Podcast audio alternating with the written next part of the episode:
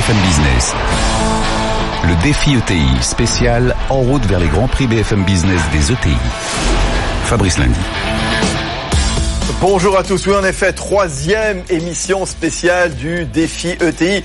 En route vers les grands prix Palatine, BFM Business et des ETI. Oui, d'ici cet automne, eh bien, on va sélectionner, eh bien, euh, chaque mois, une entreprise parmi deux ETI qui vont se challenger sur un thème, eh bien, comme on le fait euh, tous les mois. C'est parti pour la troisième étape. Le défi ETI. En route vers les grands prix BFM Business des ETI. Un nouveau thème qu'on va vous révéler euh, dans un instant. Vous vous en souvenez, eh bien les, les deux précédentes euh, éditions, on avait planché sur le développement durable, sur l'international, et donc, eh bien, euh, cet automne, à l'issue d'une grande cérémonie, on remettra les grands prix, donc BFM Business Palatine, des ETI. Parmi les membres du jury, nous avons l'ancien ministre en charge des PME, Hervé Novelli à la tête de la Fondation Concorde, à la tête du comité de l'œnotourisme, l'un des points forts de l'économie française, vous le savez, donc euh, le vin, la, viticulture. C'est l'un des pères des ETI qui fête donc cette année leur 10 ans, 2008-2018. À ses côtés, il y a Alexandre Montet, le délégué général du métier, le mouvement des entreprises de taille intermédiaire, Grand Prix qui porte le nom de Palatine. Avec nous, Salim Mekoui. Bonjour Salim. Bonjour Fabrice. C'est le directeur de la succursale de Lille de la Banque Palatine. Exactement. Alors on va plancher sur quel thème aujourd'hui? L'innovation dans les ETI. Fondamentale, euh, l'innovation. Les ETI innovantes, elles ont clairement une meilleure perspective que toutes les autres. Alors hein. clairement, les, les, les, ETI en fait restent au cœur euh, de la recherche et développement en France. Ah oui. Dans une euh, récente étude, euh, l'INPI, donc l'Institut national euh, de la production industrielle, a montré que 29 euh, des, des, des brevets déposés étaient déposés par des ETI. Les ETI, Voilà, c'est bien. 29, quasiment un tiers. Oui, oui, les PME, les ETI françaises qui sont le fer de lance en matière d'innovation. On investit dans la R&D, on dépose des brevets, on lance des produits. Voilà. Deux ETI qui vont se challenger. Exactement. Quel a-t-on choisi La compagnie du lit, Ouais. donc euh, dans la literie, Ouais. exactement. Donc euh, dans le dans le bien-être, un, un domaine grand public.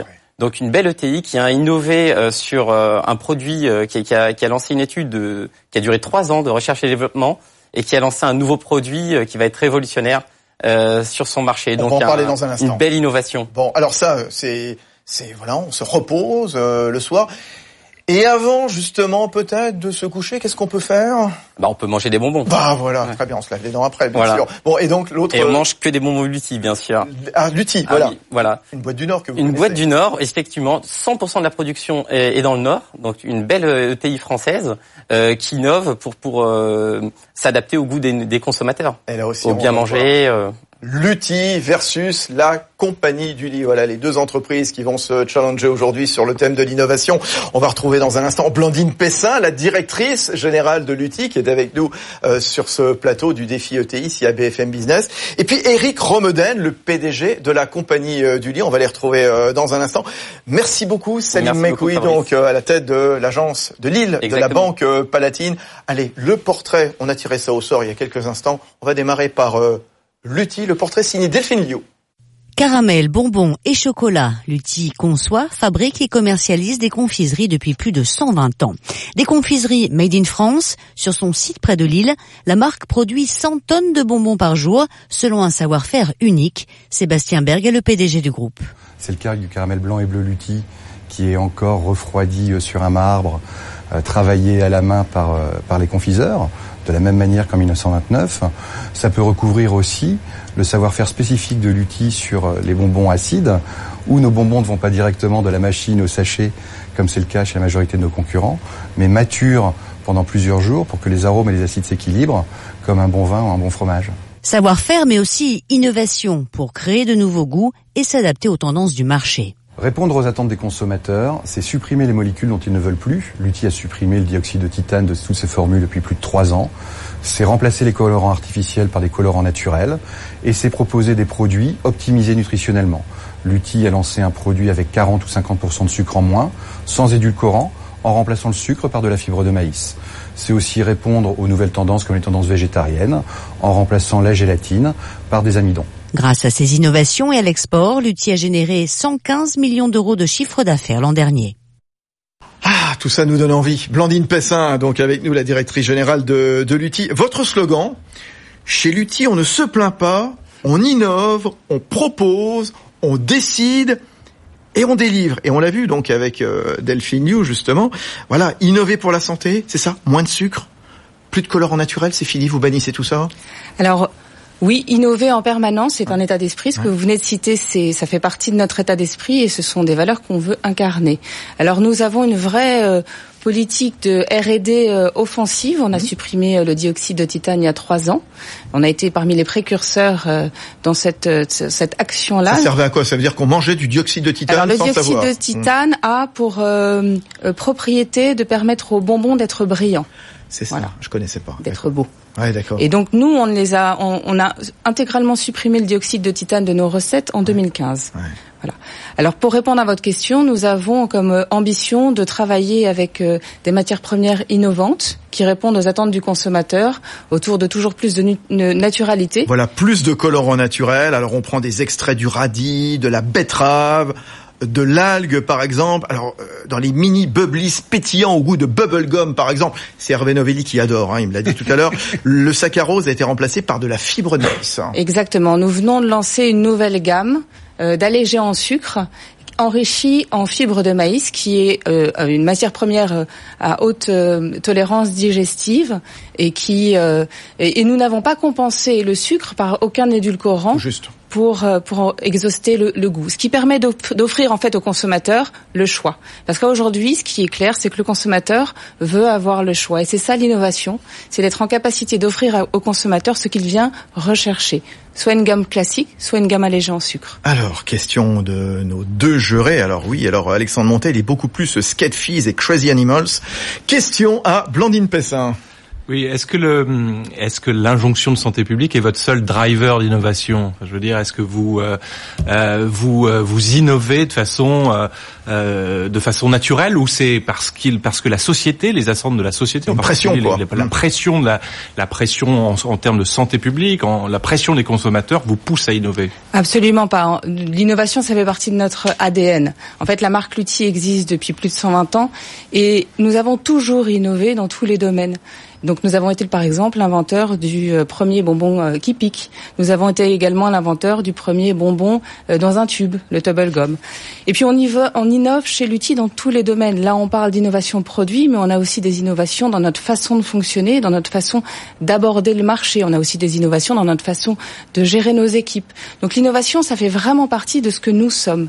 Alors évidemment, l'innovation produit à aujourd'hui répond aux attentes du consommateur, d'avoir plus d'informations sur euh, ce qu'il consomme, donc sur le, ce qui compose les bonbons, mais également d'avoir le choix entre des gammes classiques, des gammes allégées en sucre, mais également des gammes veggie. Il ne faut pas oublier que le consommateur, notre consommateur, est un consommateur de plaisir et que notre métier, c'est d'être des créateurs, des inventeurs de plaisir. Alors autre question Oui. qui pique là aussi. une question Hervé Novelli, sur comme le consommateur, parce que vous parlez du consommateur comme s'il y avait un consommateur euh, qui réunisse toutes euh, les qualités euh, de ces valeurs que vous promouvez à travers vos, vos produits.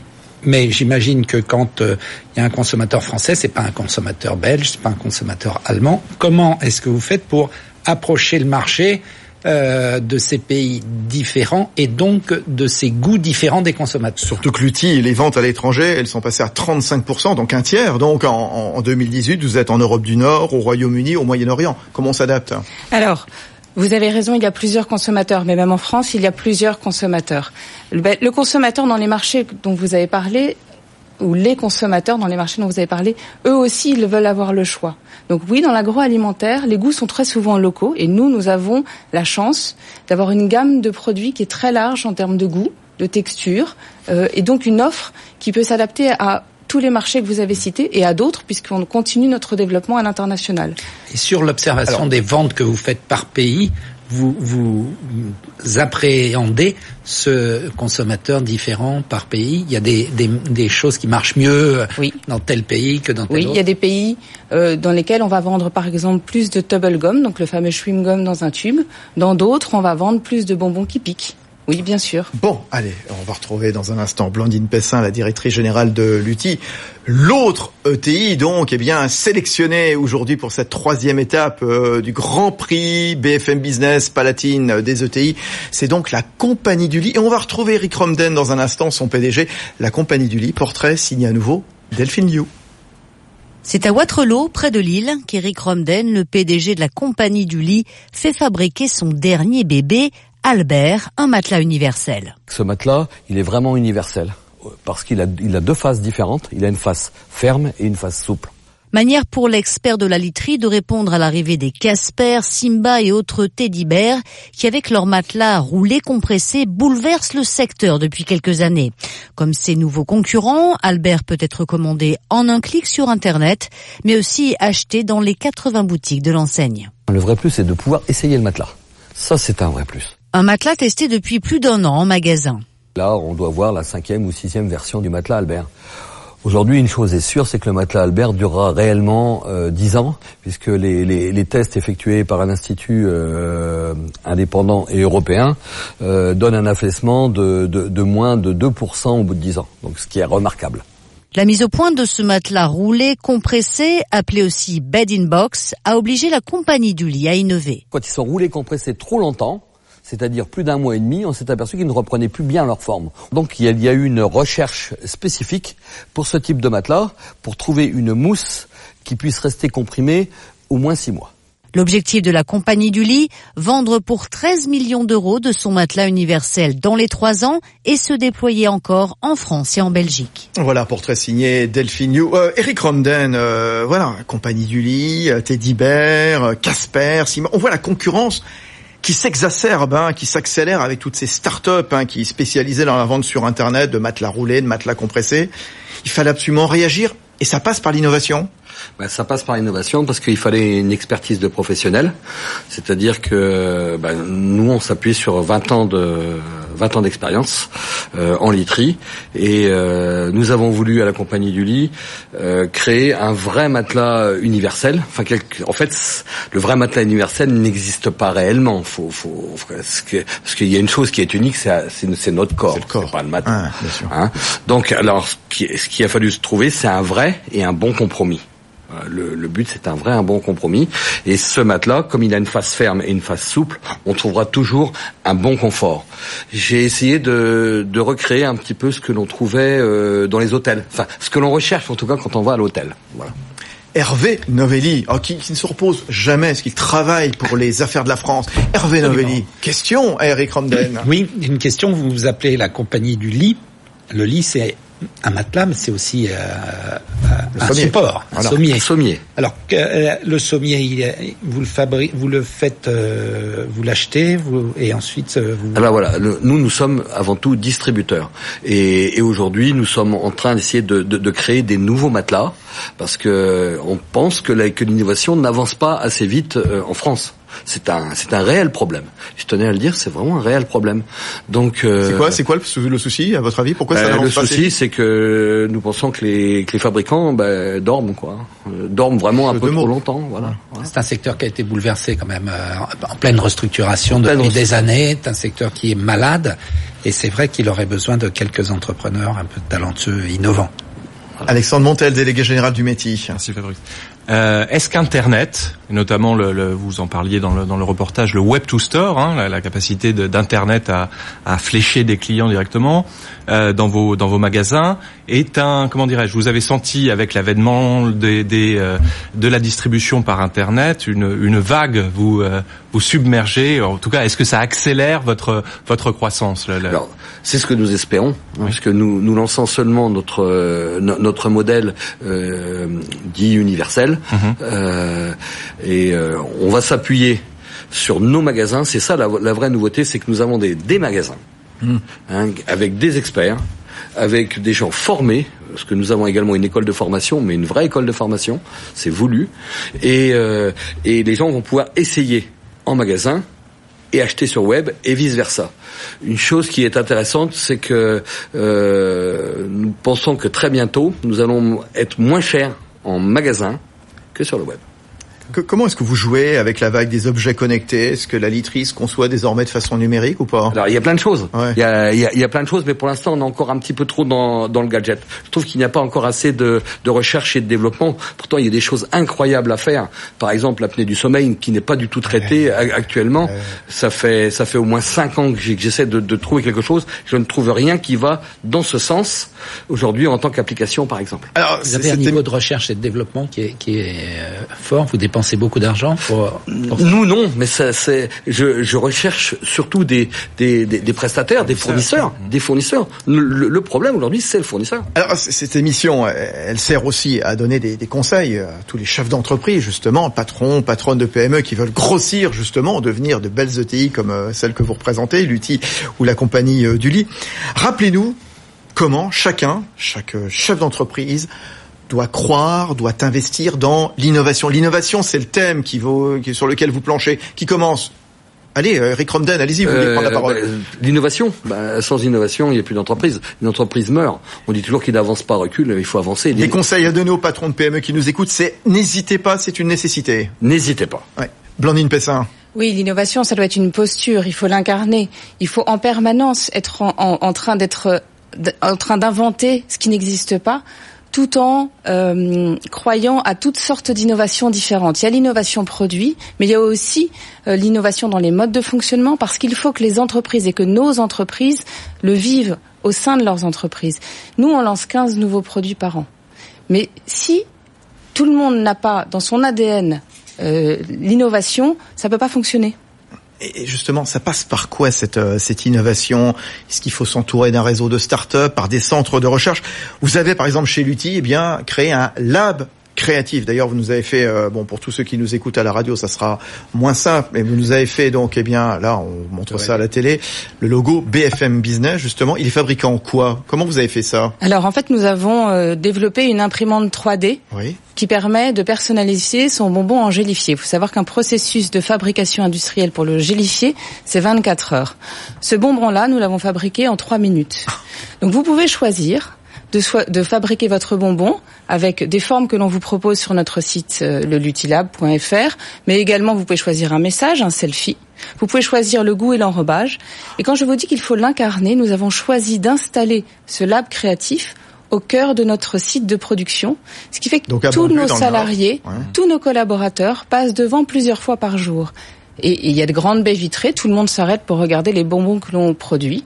Euh, et ça, ça permet évidemment d'incarner très fort l'innovation, et ça permet à tous d'être fiers de l'innovation que l'on peut faire. Euh, Alexandre Montet, Hervé Novelli. Moi, ce qui m'intéresse, c'est que l'innovation, elle est vraiment au cœur du process euh, de production de votre, de, de vos produits, et, et ça change des, des des procédures qui externalisent en fait euh, l'innovation à travers, euh, y compris une start-up ou un, un laboratoire de recherche. Et, l'intégration à l'intérieur de l'entreprise euh, des processus d'innovation, c'est quand même la clé. Alors, Blandine Pessin, Lutti. Alors cette nouvelle gamme de bonbons que l'on sort allégés en sucre et enrichis en fibres de maïs, on l'a développé en interne avec notre équipe R&D qui est euh, sur notre euh, site à Bondu, mais également on a travaillé avec des fournisseurs de matières premières. Mmh.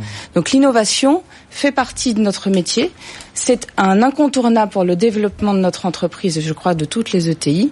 Mais nous, nous savons aussi nous, nous associer avec euh, mmh. d'autres. Nous travaillons également avec des écoles, Polytech Lille ou LISA.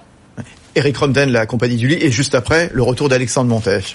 Alors pour nous, l'innovation, ça, ça, c'est passé aussi pour une recherche, euh, par une recherche industrielle, puisqu'il nous fallait un matelas qui était roulé compressé, et jusqu'à présent, tout ce qu'on trouvait sur le marché, eh bien, on ne pouvait pas le stocker très, très longtemps. On s'est aperçu euh, très vite, puisque nous avons mis à peu près trois ans à tester le produit, parce qu'on ne pouvait pas faire n'importe quoi, on jouait avec la santé des gens.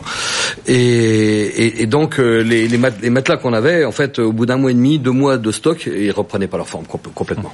Donc il y a, ce que vous montriez tout à l'heure à Delphine News, c'était très très bien fait. Alexandre Montel. Oui, donc ce que vous, ce que vous indiquez, c'est qu'on est vraiment dans une sorte d'horizontalité de l'innovation. On est de plus en plus ouvert avec des partenariats, avec euh, des partenariats avec des grandes écoles, avec des start-up, avec euh, des lieux qui, euh, qui permettent de façonner, de réunir les l'innovation. Comment vous associez Alors vous aviez donné quelques éléments. Comment vous associez vos collaborateurs? Est-ce que les bonnes idées de vos collaborateurs peuvent faire l'objet euh, d'un développement d'un développement en R&D c'est une question fondamentale qui pose euh, Alexandre Montet. Parce que face à cette innovation, il faut pouvoir former, il faut pouvoir embaucher, il faut trouver des talents. Comment est-ce qu'on attire Comment est-ce qu'on retient des compétences Absolument. Alors Fabrice, tout à l'heure, vous avez eu la gentillesse de citer notre état d'esprit.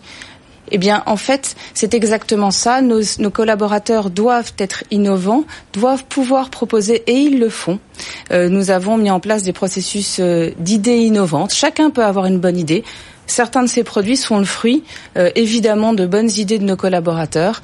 Et, et, cela, encore une fois, dans tous les domaines, parce qu'on sera une entreprise qui continuera à se développer, à apporter du plaisir aux consommateurs au pluriel si, si nous sommes dans l'innovation et aussi on prend du plaisir à innover. Alors j'ai une question sur, sur, la protection de l'innovation. Hervé Novelli. Parce que euh, l'innovation c'est très bien à condition qu'elle soit protégée. Comment est-ce que vous avez une politique euh, de protection l'un ou l'autre en termes de dépôt de brevets euh, Parce que parce que si, si vos concurrents et ce sont des secteurs assez concurrentiels l'un et l'autre peuvent profiter de vos innovations puisqu'elle est insuffisamment protégée. Comment ça va se passer? Hervé Novelli c'est un point très important justement, le, le, dépôt de brevets. Quand on voit le nombre de brevets déposés en France, 16 200 en 2016 versus presque 70 000 en Allemagne, oui, la question se posera aussi. Est-ce que la procédure, et, les Chinois, la procédure de dépôt, est-ce qu'elle ne pourrait pas être moins longue et moins coûteuse? Ça aussi, ça c'est un problème qui concerne plus le politique et le, le réglementaire. Allez-y. Alors, qui prend la Alors, Eric Romden. Nous, c'est surtout des, des, dépôts commerciaux.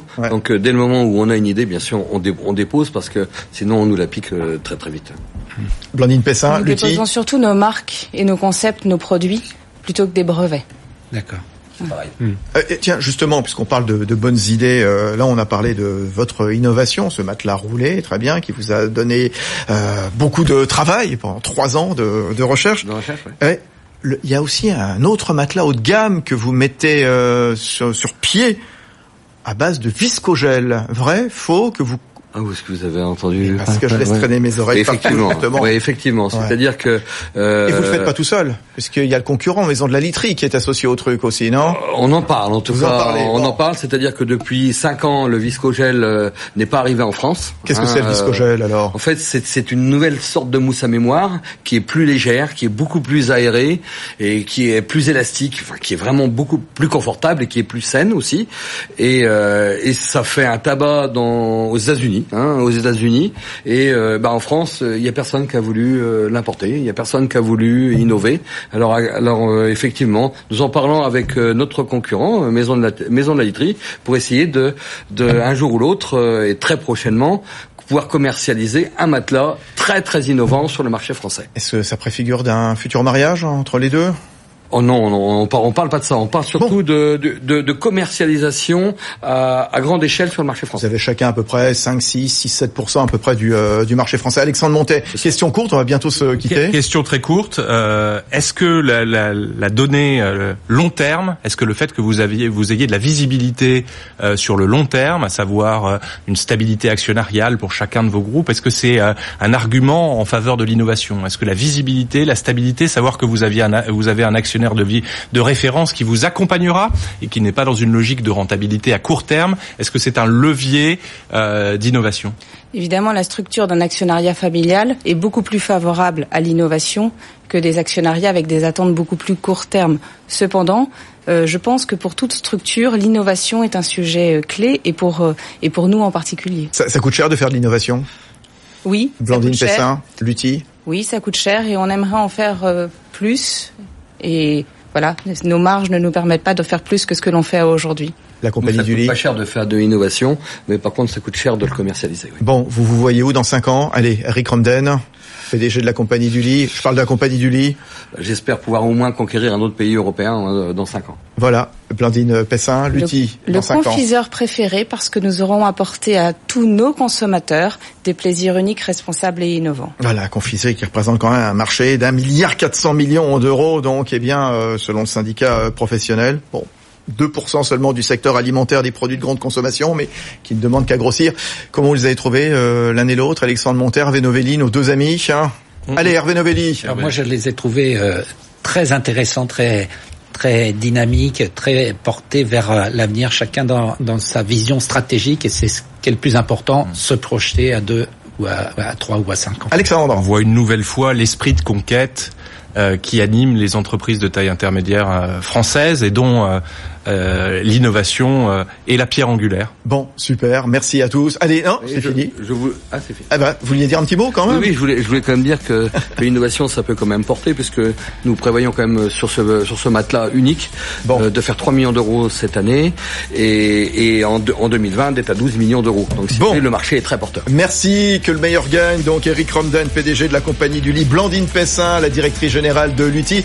Merci à deux des jurés, donc Alexandre Montel, délégué délégué général du métier, Hervé Novelli, l'ancien ministre des PME, l'un des pères des ETI, donc dans les années 2008. Euh, hein. Maintenant, place au jury, donc l'un des trois dirigeants, l'un des deux dirigeants qui sera couronné cet automne lors de la remise des grands prix des ETI BFM Business euh, Palatine. Prochaine manche, ce sera la rentrée d'ici là. On ne part pas la semaine prochaine, hein, dans quelques jours. On va se retrouver euh, dans un prochain numéro du défi ETI.